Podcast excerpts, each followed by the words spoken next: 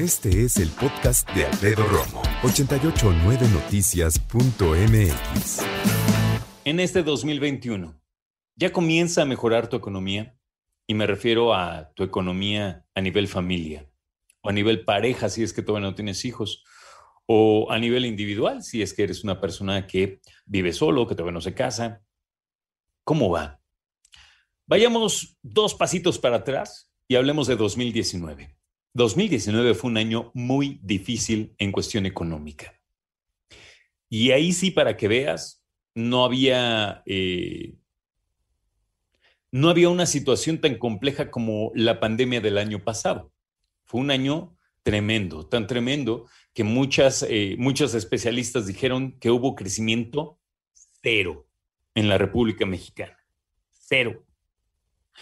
Y después, yo, entre muchos, optimista como quiero ser, dije, este 2020 es el bueno, nos va a ir bien a todos, ahí vamos. Y bueno, no habíamos empezado ni siquiera el primer día de 2020 cuando ya teníamos la amenaza de una probable epidemia. Ya sabían que lo que le llamábamos en aquel entonces la neumonía de Wuhan perfilaba, según expertos, para ser no solo una epidemia, sino una pandemia.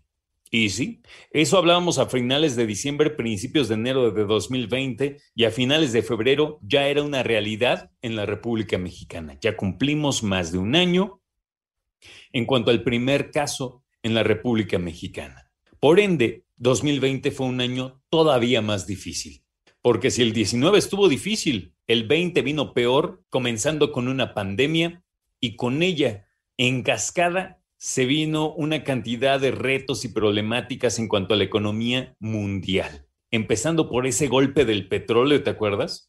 Como dejamos de consumir gasolina, cayó el petróleo de manera estrepitosa.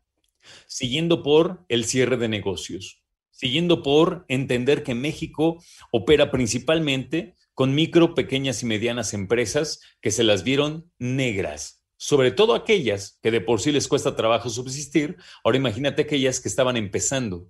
Y sabemos que ofrecen más de la mitad de los empleos formales en la República Mexicana.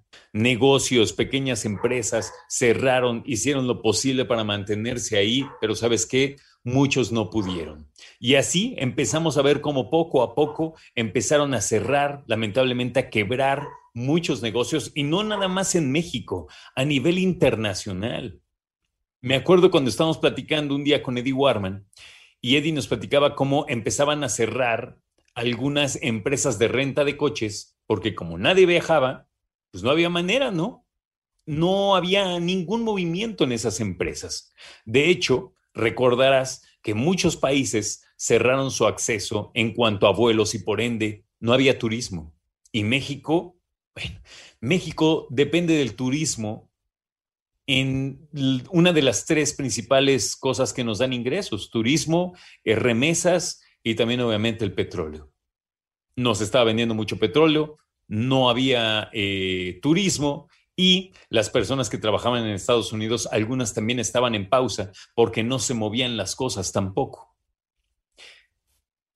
Tenemos ahora la mente puesta en el 2021 y empezamos, creo yo, muy optimistas. Claro, con un arranque en cuestión de salud muy adverso, muy difícil. Esta segunda ola, como le llamaron, la segunda ola, la primera la tuvimos en mayo, ah, abril, y mayo del año pasado, parte de junio. Después poco a poco fue bajando para que después noviembre, eh, por ahí de el buen fin, y después ya para antes de Navidad, ya estábamos otra vez en semáforo rojo. Bueno, pues el arranque de 2021 en cuestión de salud estuvo muy difícil. De hecho, se rompieron muchos eh, números anteriores en cuestión de contagios en un solo día, de muertes en un solo día. Ahora, al principio del programa, yo te decía que la cosa sí, ciertamente ya se ve más calmada. Pero fíjate, este fin de semana es un muy buen ejemplo. Fue un fin de semana largo. Algunos descansamos ayer, otros descansaron desde el jueves, el sábado ya no perdón, el viernes ya no fueron a la escuela o a trabajar y la cantidad de personas que se dieron cita en Acapulco y algunos otros puntos de interés, no, bueno, Acapulco estaba lleno. Y en la playa no saben qué es eso del cubrebocas. Entonces, si bien queremos que la República, el país, retome poco a poco su, su, dinámica económica, yo soy de los primeros en desearlo, también tenemos que tener nuestra conciencia en términos de salir y movernos con responsabilidad y cuidándonos nosotros para cuidar a los demás. A mí me llama la atención, ¿dónde están los promocionales del gobierno de la sana distancia? ¿Y los de usa cubrebocas? La pandemia sigue. Y la vacunación, si bien ya empezó, es selecta y para muy pocas personas. Lo sabemos, ¿no? Entonces, yo no sé por qué el gobierno no sigue llamando a la cautela. No estoy diciendo que se queden en casa a fuerza ni que dé un toque de queda. No, no me estoy diciendo por qué están bajando la guardia en ya no hablar de la sana distancia, en ya no hablar del cubrebocas, en ya no hablar de lavarse las manos, en ya no hablar, ¿por qué no?, de una invitación a si no tienes que salir, no salgas. O sal y gasta, pero cuídate. Mensajes concretos, mensajes al grano. En fin, el punto importante de hoy es en este 2021. Estamos a marzo 16. Ya llegamos a la segunda mitad del mes, que es el tercero del año.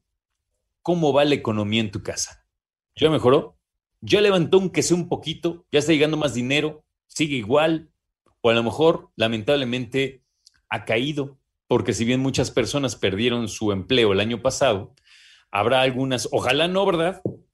Pero habrá algunas que lo hayan perdido recientemente. Entonces, ¿Cómo va esa dinámica económica en tu casa? A lo mejor todo va bien, a lo mejor tuvieron que entrar tus hijos a meter el hombro y empezar a participar en la economía familiar. Ojalá no. Sobre todo porque la idea es que los chavos no abandonen la escuela. Ese sería el mejor de los escenarios. Escucha a Alfredo Romo donde quieras, cuando quieras. El podcast de Alfredo Romo en 889noticias.mx.